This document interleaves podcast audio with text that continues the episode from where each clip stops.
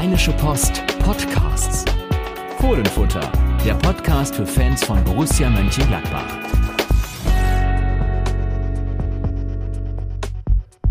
Hallo und herzlich willkommen zu einer neuen Folge des Fohlenfutter Podcasts mit mir, Yannick Sorgatz und am anderen Ende der Leitung mit Carsten Kellermann. Hallo Carsten. Hallo zusammen.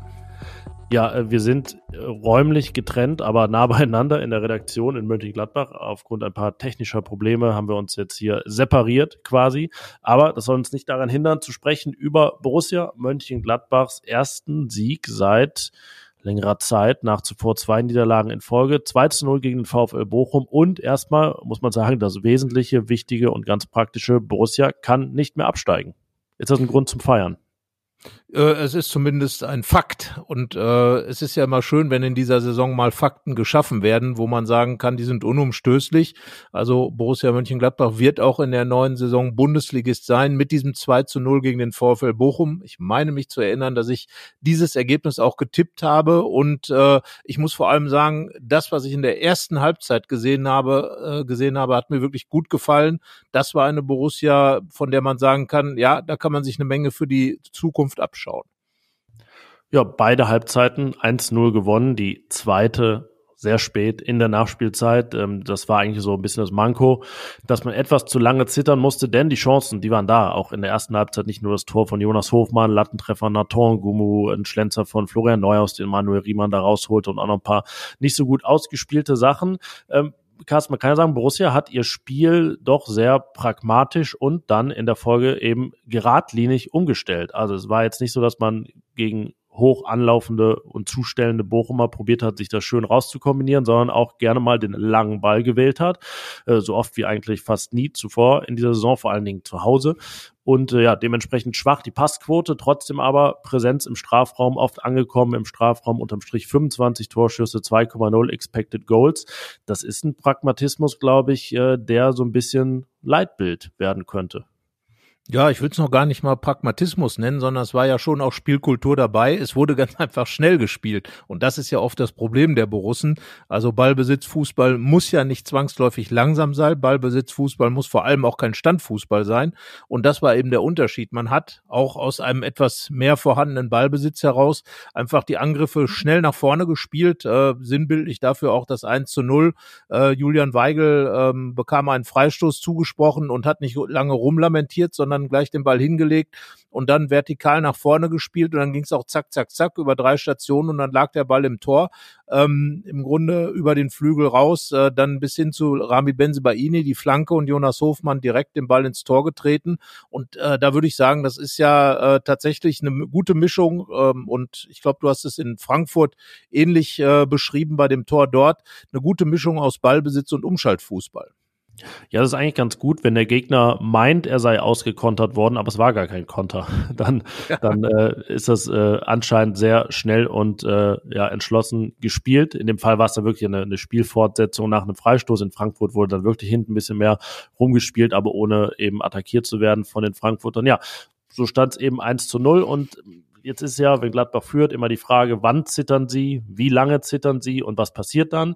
Ich würde sagen, ja, wie immer so ein bisschen, das ist aber auch logisch, wenn der Gegner wechselt und dann erstmal was anderes probiert. Nach der Pause gab auch einen Lattentreffer von äh, Philipp Hofmann, der also dann nicht der zweite Hofmann war, der sich in die Torschützenliste eingetragen hat. Aber selbst so jetzt in der unmittelbaren Schlussphase war es jetzt nicht so, dass man dieses Gefühl hat, was man ja bei Borussia häufiger hat, so, ach, jetzt ist er drin, jetzt ist er drin. Ja, jetzt aber. Also es gab Möglichkeiten, aber unterm Strich, ähm, auch wenn das 2 zu 0 erst in der Nachspielzeit fiel, auch relativ souverän nach Hause gebracht. Im Grunde schon, wobei natürlich dieses Manko, du hast es angesprochen, äh, einfach die wirklich großen Torchancen, die sich zwischendurch ergeben haben, ungenutzt zu lassen und dann frühzeitig dieses 2 zu 0 eben herzustellen und dann beruhigter aus dem Spiel rauszugehen. So dauert es dann ja bis in die Nachspielzeit, bis zum Kopfball von Lars Stindl, bis zum 2 zu 0 eben, bis das Spiel dann entschieden war. Und äh, die Sache ist ja, darauf hat Daniel Farke dann ja auch im Nachhinein hingewiesen, dass natürlich, und auch Roland Wirkus, der Manager, ähm, dass dann wirklich immer der VfL Bochum natürlich mit seinen langen Bällen, mit, mit äh, den sehr präsenten Leuten im Strafraum da irgendwie doch nochmal einen aufs Tor bekommt, der dann vielleicht irgendwie reinfällt. Also es ist immer ein Wabonspiel, so eine 1 zu 0 Führung, aber man muss sagen, dass die Gladbacher ähm, auch mit der neu formierten Abwehr, Marvin Friedrich kam ja rein für den rot gesperrten Koitakura, wirklich gut gestanden hat und sich diese Null hart erarbeitet hat. Ja, und zu Hause zumindest sind Führungen ja fast eine Sieggarantie, außer beim großen Chancenwucherspiel gegen Bremen hat man das dann auch über die Zeit gebracht. Dementsprechend, ja, in der Heimtabelle auf Europa League-Kurs, ne, über auswärts äh, werden wir vielleicht am äh, weiteren Verlauf der Folge nochmal reden, denn da stehen ja jetzt gleich zwei Aufgaben an. Äh, ja, und das ist im Prinzip ja das Pendant zur, zur offensiven Geradlinigkeit, hinten da, da stabil zu stehen. Der Trend ja auch positiv mit jetzt vier Gegentoren in den vergangenen sechs Spielen. Das unterbietet nur Bayer Leverkusen. Wer hätte es gedacht? Plötzlich hat Borussia die neuntbeste Abwehr. Nun äh, wollen wir jetzt aber ja natürlich nicht irgendwie euphorisch werden, weil Borussia mal wieder ein Spiel gewonnen hat, die Klasse gehalten hat, Platz zehn gefestigt hat. Ähm, denn die Stimmung insgesamt war ja, ja, also sie war dann natürlich sehr positiv und freudig, weil äh, weil es den Sieg gab, aber es begann auch wieder, ja, zum glaube ich jetzt dritten Mal in Folge mit Pfiffen. Es gewann schon mal mehr, weil Markus Thuram da spielte. Gegen den gab es keine Pfiffe, weil er nicht spielte, aber sehr viele gegen Rami Benzebaini und auch erneut gegen Daniel Farke, der, das ist ja eine Nachricht dieser Woche, von Roland Wirkus das Vertrauen ausgesprochen bekommen hat. Äh, der Manager hat gesagt, er hat diese Chance verdient, auch mit Verweis auf äh, den Aufbau, den er in Norwich schon mal geleistet hat, wo es dann erst den Durchbruch im zweiten Jahr gab. Ja, das äh, denke ich auch etwas sehr Wesentliches, was man festhalten muss nach dieser Woche. Ja, es war insgesamt war es ja mal eine Woche. Wir haben das ja auch ein bisschen zusammengefasst in einer größeren Geschichte. Äh, äh eine Woche mit guten Nachrichten, mit einigen guten Nachrichten, Vertragsverlängerungen. Julian Weigel äh, beziehungsweise nein, der richtige Kauf von Julian Weigel für knapp um die äh, sieben Millionen Euro von Benfica Lissabon. Äh, dann äh, ist äh, Lukas Ulrich vorgestellt worden als erster Neuzugang für die neue Saison. Ähm, ein junges Talent von Hertha BSC Berlin für die linke defensive Seite mit offensiver Ausrichtung Richtung. Also da ist schon ein bisschen was passiert und das hat sich dann eben gegen Bochum fortgesetzt. Äh, Daniel Farker hatte ja, ich war am Dienstag beim Auftakttraining der Woche und da hat er gesagt, wir haben lange Videostudium gemacht, um einfach das Offensivspiel ein bisschen anzukurbeln, zu verbessern.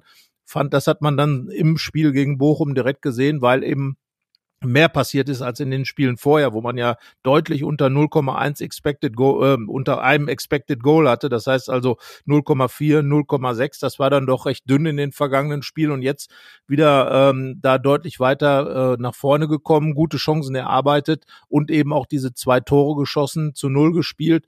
Eigentlich ein perfektes Spiel. Oh, das ist jetzt schon ein großes Wort, perfekt.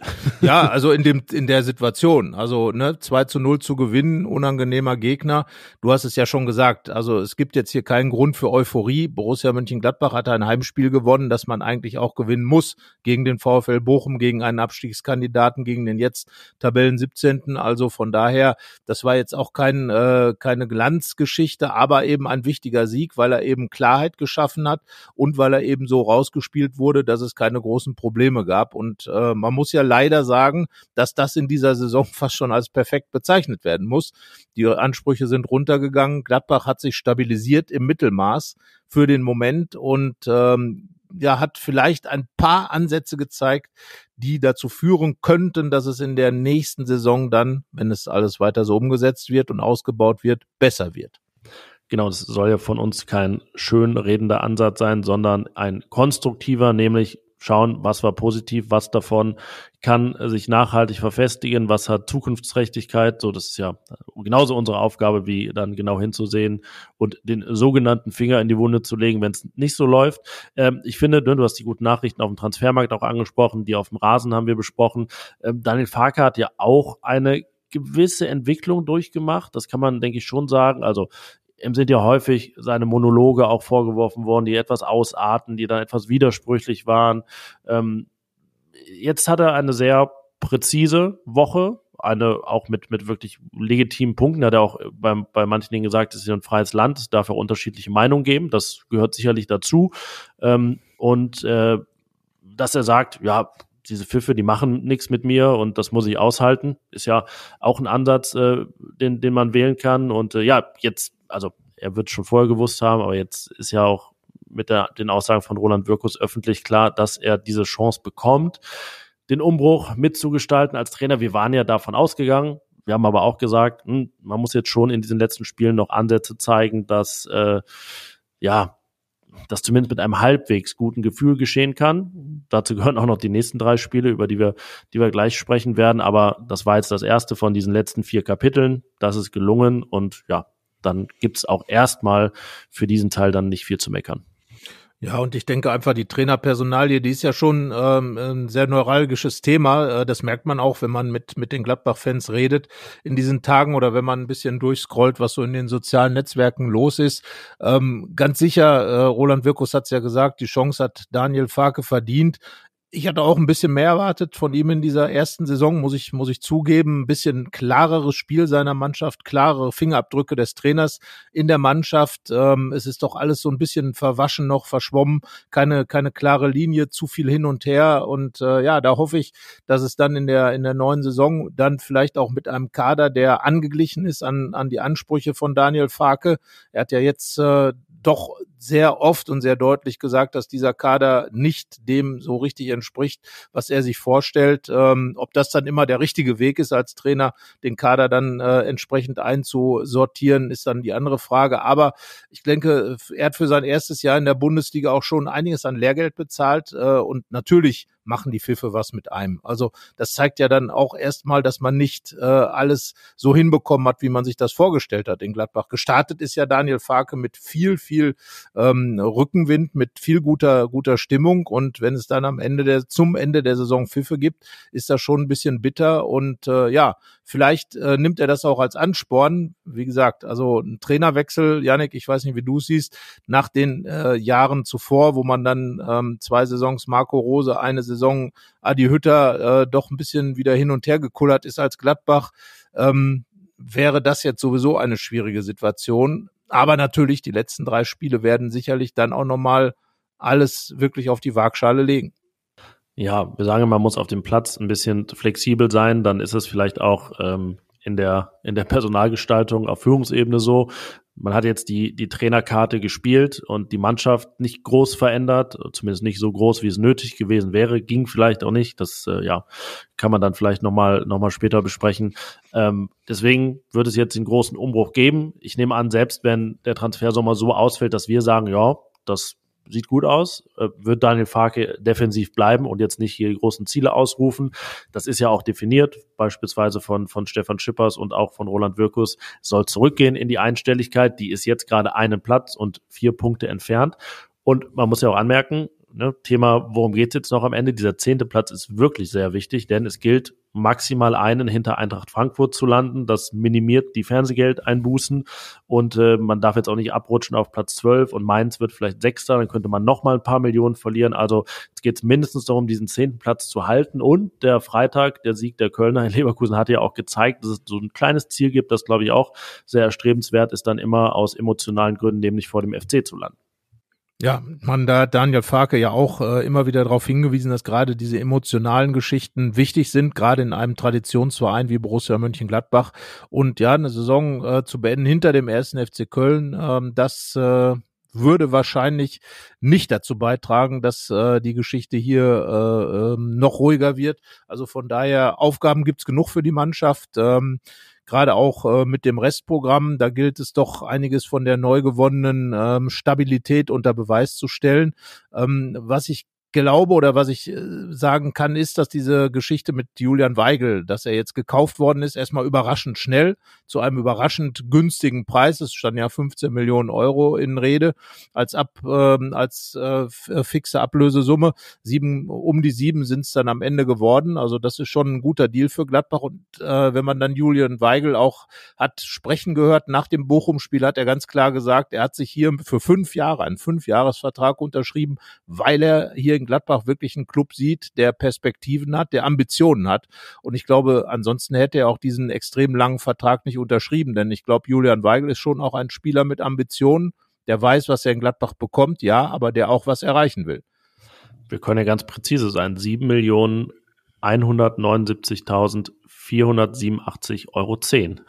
Laut Mitteilung des äh, börsennotierten Clubs Benfica Lissabon. Klar, da gibt es dann Beraterhonorare, es gibt äh, Solidaritätszahlungen, das, das fällt dann auf Borussias Konto ein bisschen anders aus, aber ja, sehr präzise angegeben, diese Summe. Und ich habe noch scherzhaft zu Roland Wirkus auf der PK gesagt, ja, ob, ob denn nicht äh, erst was passieren kann, wenn Geld, Geld reinkommt, weil er Weigel ja dann kaum auf drei Millionen runterhandeln wird. Jetzt ist es tatsächlich näher an der drei Millionen als an der 15. Das äh, ist schon wirklich ein Statement und da haben wir wirklich zu diesem Zeitpunkt nicht mit gerechnet und ja, dementsprechend Borussia ist ja so sehr serienfrei in dieser Saison, keine zwei Siege in Folge, aber ja, die, diese Woche gab es dann zumindest mal einen Flow der guten Nachrichten. Und Stichwort Flow, also nicht Flow Neuhaus, sondern einer seiner Kollegen. Ich würde sagen, wir kommen mal zum besten Borussen gegen Bochum.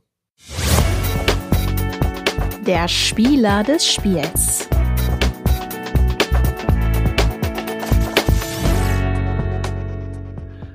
Der war in unserer Einzelkritik Jonas Hofmann. Eine 2 plus hat es gegeben für den Torschützen zum 1 zu 0, der an 15 von 25 Torschüssen beteiligt war. Das ist äh, sein persönlicher Karrierehöchstwert und unterstreicht einfach auch nochmal, der ist nicht nur Torschütze, der ist nicht nur Vorbereiter, der ist jetzt auch vor allen Dingen, äh, wenn Lars Stindl nicht in der Startelf steht, Kapitän. Vielleicht bleibt das auch und damit einfach eine sehr, sehr wichtige Figur bei Borussia und natürlich auch ein verdienter Spieler des Spiels.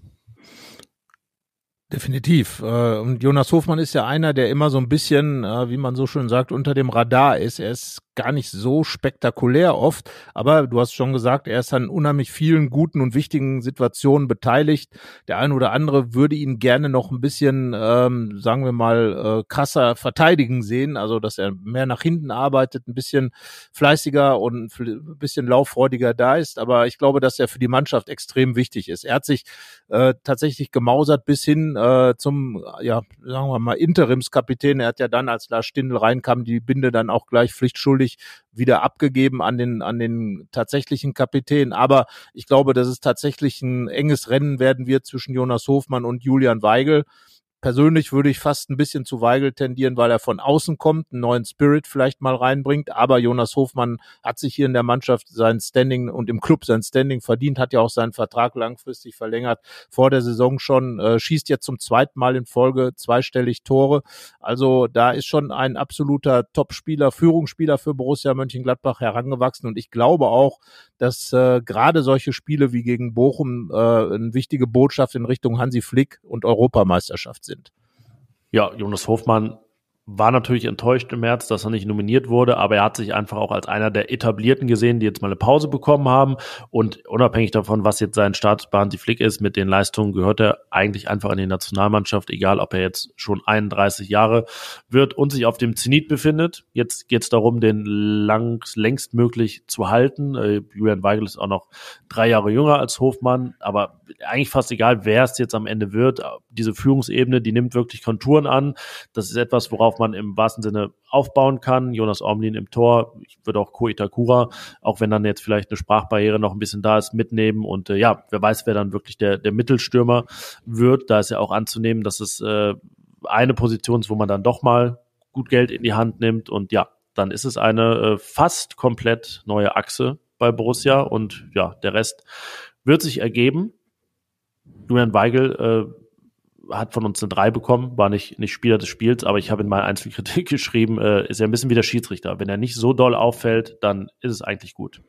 Ja, das ist die Qualität und wir haben ja auch noch äh, des Öfteren schon rausgearbeitet, dass gerade die Zeit, in der er gefehlt hat, als er verletzt war mit seinen äh, Syndesmosebandverletzung, äh, da war schon klar äh, oder wurde schon klar deutlich, äh, welche Rolle er schon spielt im Gladbacher Spiel, ähm, weil er ganz einfach als Ruhepol da in der Zentrale unterwegs ist, weil er einfach passsicher ist, weil er ballsicher ist, äh, weil er auch dirigieren kann.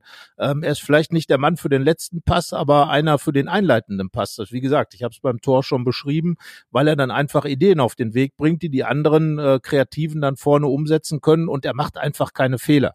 Das ist, äh, das ist, glaube ich, ein ganz, ganz großer Vorteil von Julian Weigel, dass er ein extrem verlässlicher Spieler ist und zudem auch noch ein guter Fußballer.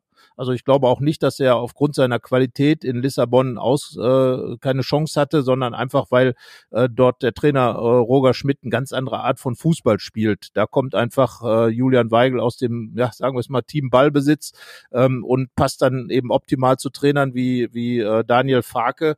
Ähm, und von daher äh, passt es eben auch mit, mit Weigel und Gladbach. Und ich glaube, dass er sich da schon sehr intensiv auch mit Roland Wirkus und auch mit äh, Daniel Farke ausgetauscht hat, was die Zukunft angeht, was seine Rolle in Gladbach angeht, aber auch was die Ambitionen von Gladbach angeht. Und deswegen sagt mir der Transfer, dass es eben in Gladbach in den nächsten Jahren nicht nur darum gehen wird, hier das Mittelmaß zu verwalten, sondern dass man die von äh, ja eben schon angesprochenen Zielsetzungen, die Stefan Schippers und auch Roland Wirkus geäußert haben, da auch wirklich angeht mit der Perspektive vielleicht dann ähm, mittelfristig auch wieder internationale Spiele hier haben zu können. Und das ist ja das, weswegen ein Julian Weigel herkommt. Er kommt von Benfica Lissabon, einem der größten Clubs der Welt und äh, einem großen Club, der auch Champions League gespielt hat. Er hat vorher lange in Dortmund gespielt, über 170 Spiele für Dortmund gemacht, ähm, auch immer wieder in der Champions League unterwegs. Also von daher, ja, da wird jemand kommen, der will mit Gladbach was, äh, der hat mit Gladbach richtig was vor.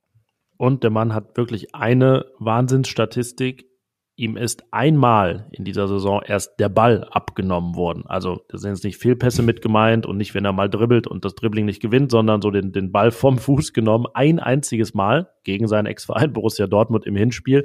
Äh, und äh, auch zwei, zweimal hat er nur so unsauber angenommen, dass der Ball dann weg war. Also diese, diese drei Ballverluste dieser Art mit Abstand die wenigsten eines Mittelfeldspielers in Europa. Zehn hat der nächstbeste. Ähm, ja, und äh, die anderen Ballverluste waren, waren gegen Bochum im Hinspiel. Das heißt, seit November und in diesem Jahr ist da gar nichts verloren gegangen bei Julian Weigel. Und vielleicht ist das die Überleitung. Er sollte es auch, also vielleicht ein, zwei Mal wäre okay, aber nicht allzu oft wiederholen im nächsten Spiel.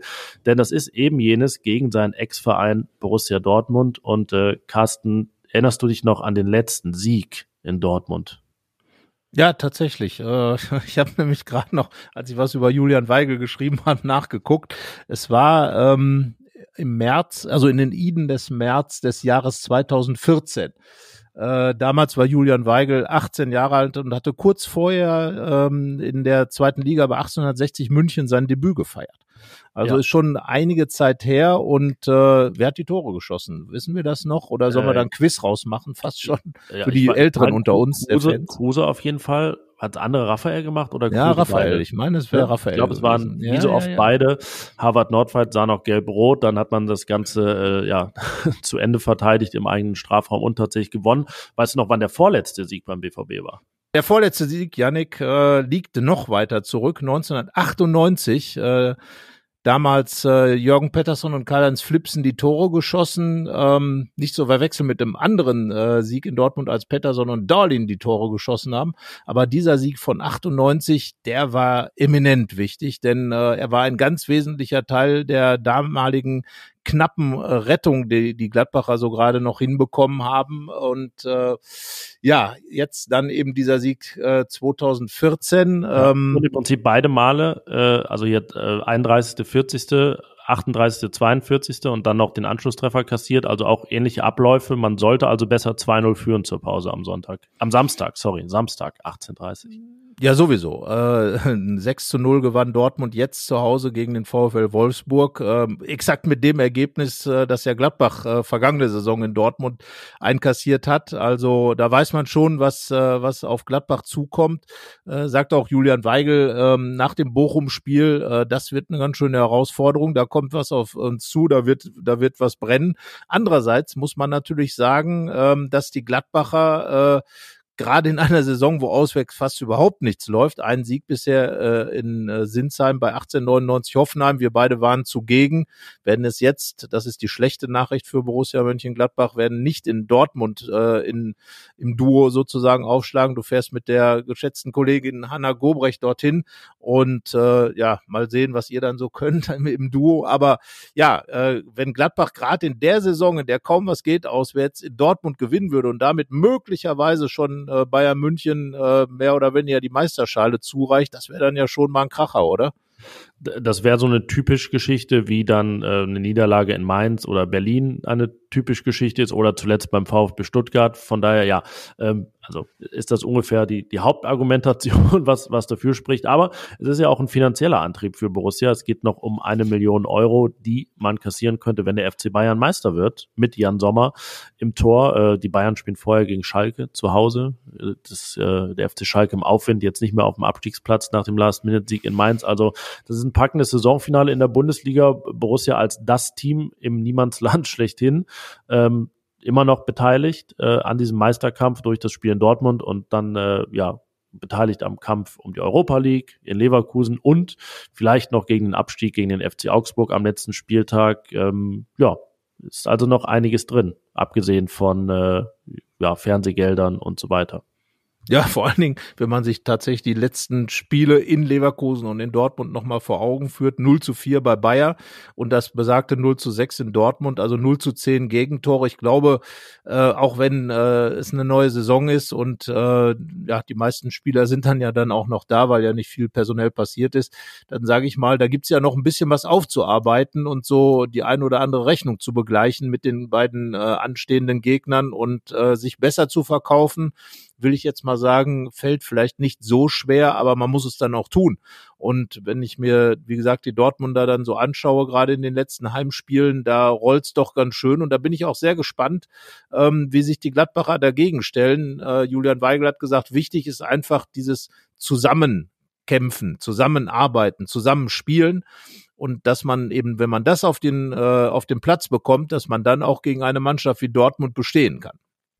Ja, wir werden uns das anschauen, wie groß der Antrieb ist und wollen jetzt erstmal darüber reden, wer diesen Antrieb zeigen soll. Aufstellungstipp.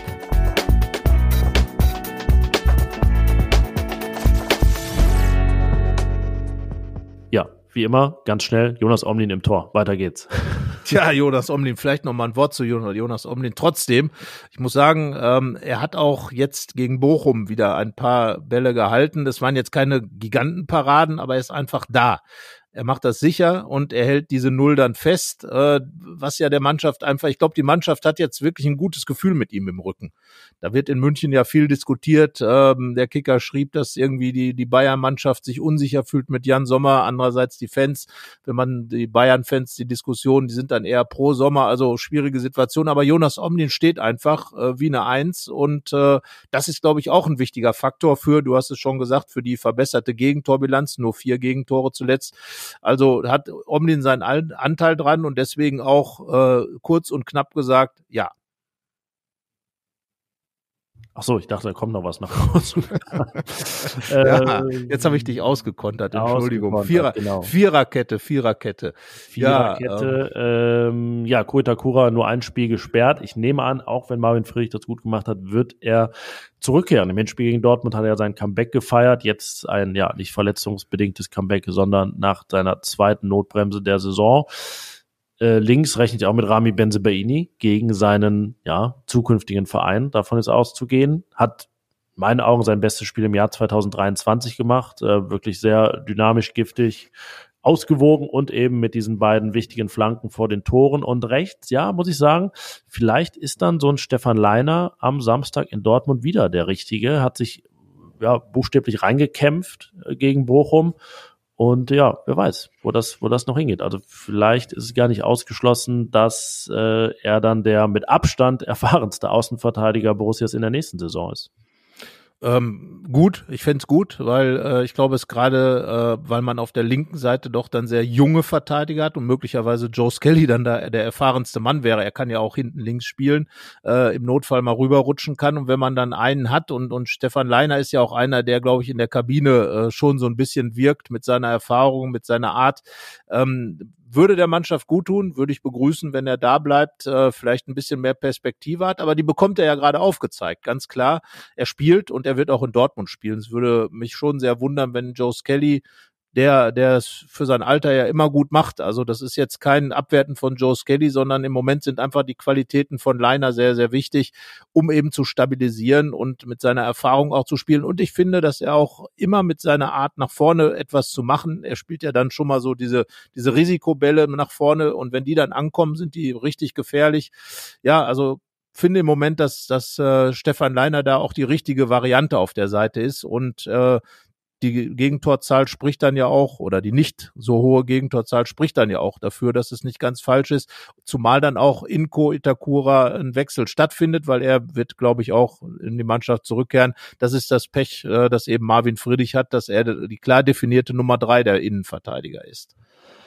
Ja, und davor werden wir etwas weiter vorne gleich zu einer Zwangsänderung kommen, also ganz vorne vielmehr. Ähm, auf der Doppel-6 sehe ich aber keine, weil, ja, Julian Weigel haben wir gerade ausgiebig gelobt und Manu Kone ist wieder zurück nach äh, seiner, seiner Verletzung, äh, hat auch immer wieder probiert, in seiner Art das Spiel an sich zu reißen. Und das sehr eh anzunehmen, dass er jetzt im Saisonendsport äh, nochmal was zeigen darf und will. Und im besten Sinne von Gladbach äh, auch zeigt. Deswegen keine Änderung auf der Doppelsechs. Nein, äh, definitiv nicht. Und gerade diese, diese Antritte von Kone und, und sein auch ein bisschen mal Risiko ins Spiel reinzunehmen, ähm, er könnte vielleicht das eine oder andere mehr auch mal es aus der Distanz versuchen. Das ist ja eine Qualität, die er hat. Äh, aber ich finde es gut. Ich finde es einfach richtig gut. Er ist gut in den Zweikämpfen defensiv, hat jetzt mit äh, Julian Weigel einen an seiner Seite, der ihm da auch ein bisschen Sicherheit nach hinten gibt. Also ich finde Kone, finde ich klasse, auch wie er es macht. Er, er ist halt einer, der ein bisschen was versucht und dieses Risiko, das fehlt ja oft im Gladbacher Spiel. Da wird dann zu sehr rumgedödelt und äh, er ist dann jemand, der dann wirklich mal auch ein Risiko reinnimmt und auch wenn der Ball da mal verloren geht, aber wenn es eben klappt, dann ist es eine gute Aktion und deswegen, gerade wir erinnern uns Hinspiel gegen Dortmund, äh, sein Schuss, äh, der dann auch ins Tor ging, Distanzschuss mal ähm, angenommen. Saisontor. Ja, sein einziges Saisontor. Also wäre jetzt ja ein guter Zeitpunkt, das nächste zu machen.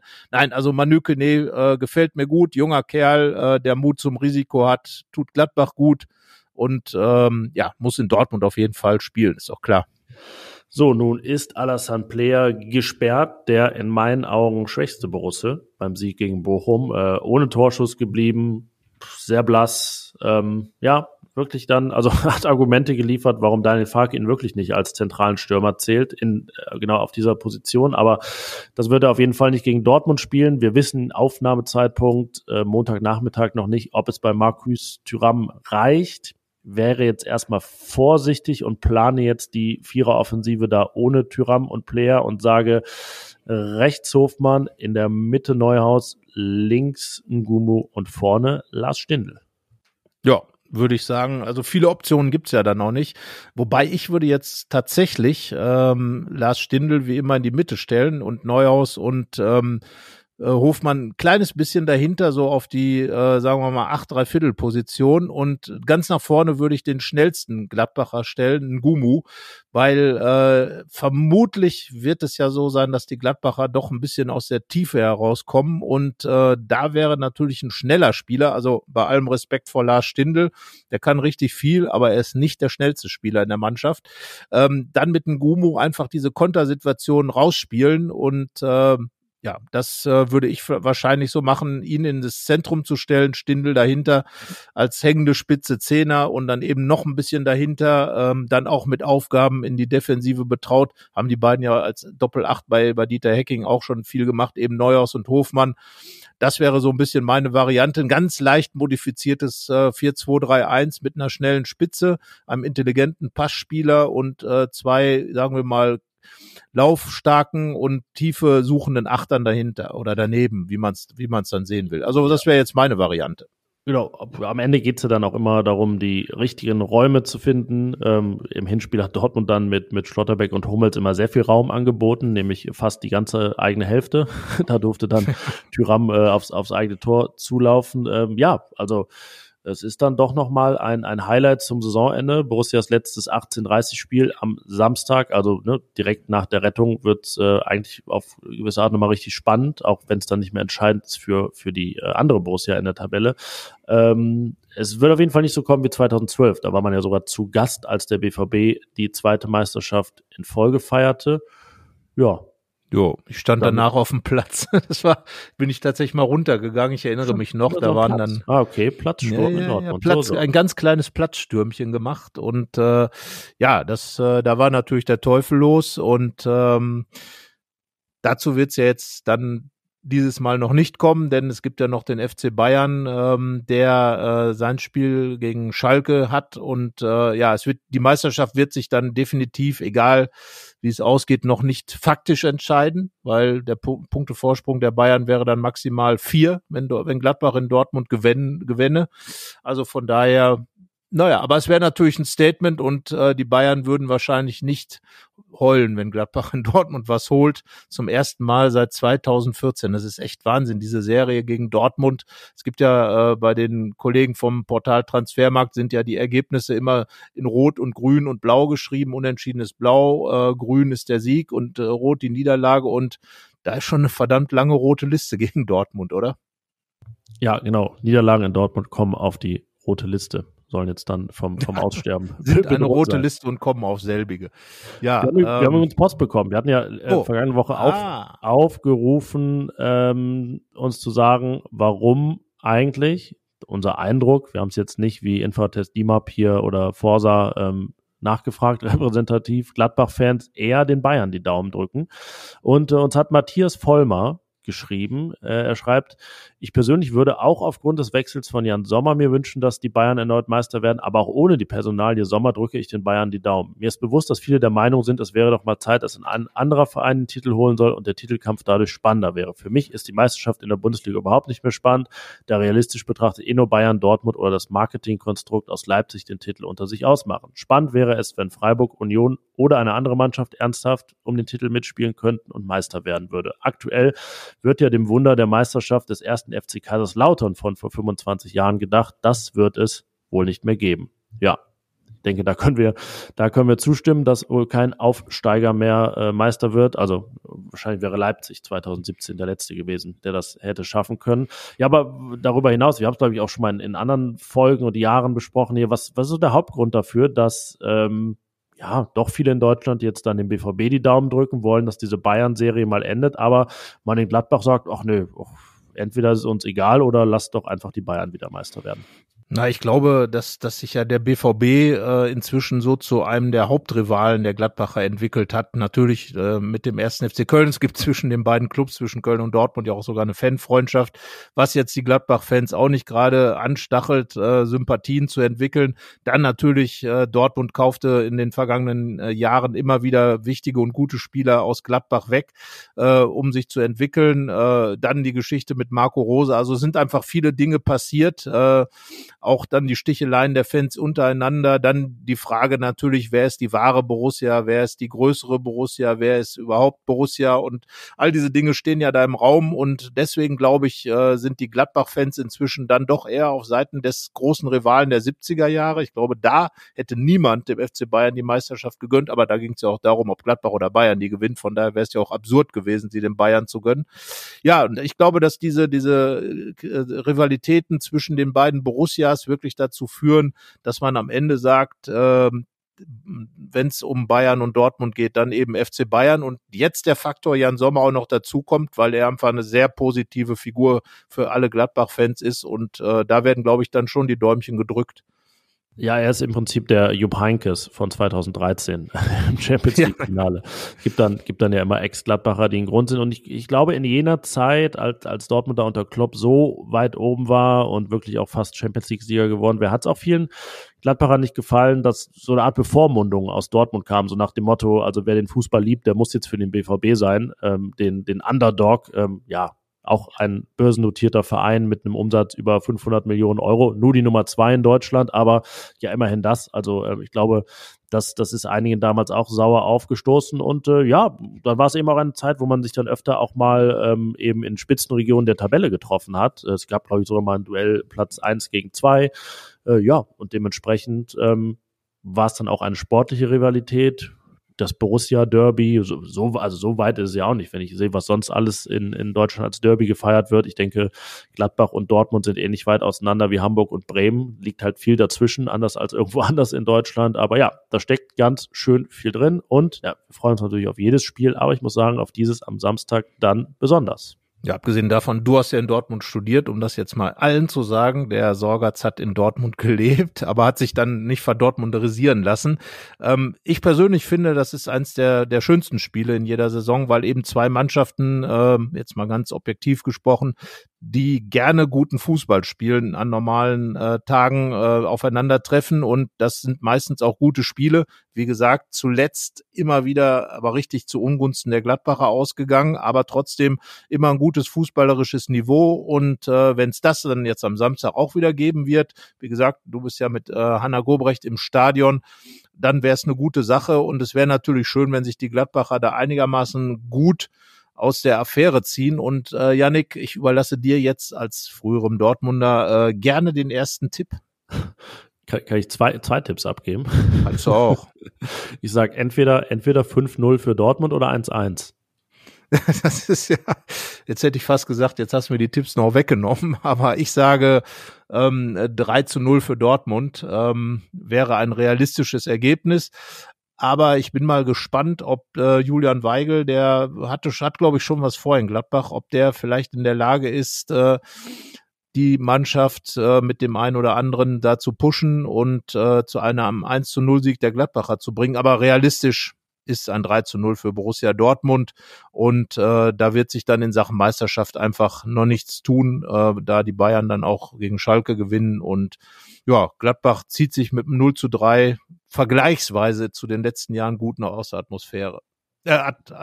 ja, aber ja, aus der Affäre, nicht aus der Atmosphäre. Dortmund, Dortmund zieht sich auch gut aus der Atmosphäre. Ja, also aus der Atmosphäre ziehen wäre jetzt äh, das Auflösen des gesamten Vereins, also aus der Affäre. Das, ja, wir wollen keine genau. große Affäre aus diesem freudschen Versprecher machen. Völlig losgelöst von der Erde. So, und ich würde sagen, dann ja, haben wir Das war doch mal ein Schlusswort. Das war ein wunderbares Schlusswort, ja. ja. Ich will noch ganz schnell auf das sportverbundene Vergnügen hinweisen, äh, bei dem sich aus der Atmosphäre verziehen und äh, ja, wünsche allen dann schönen Fußball.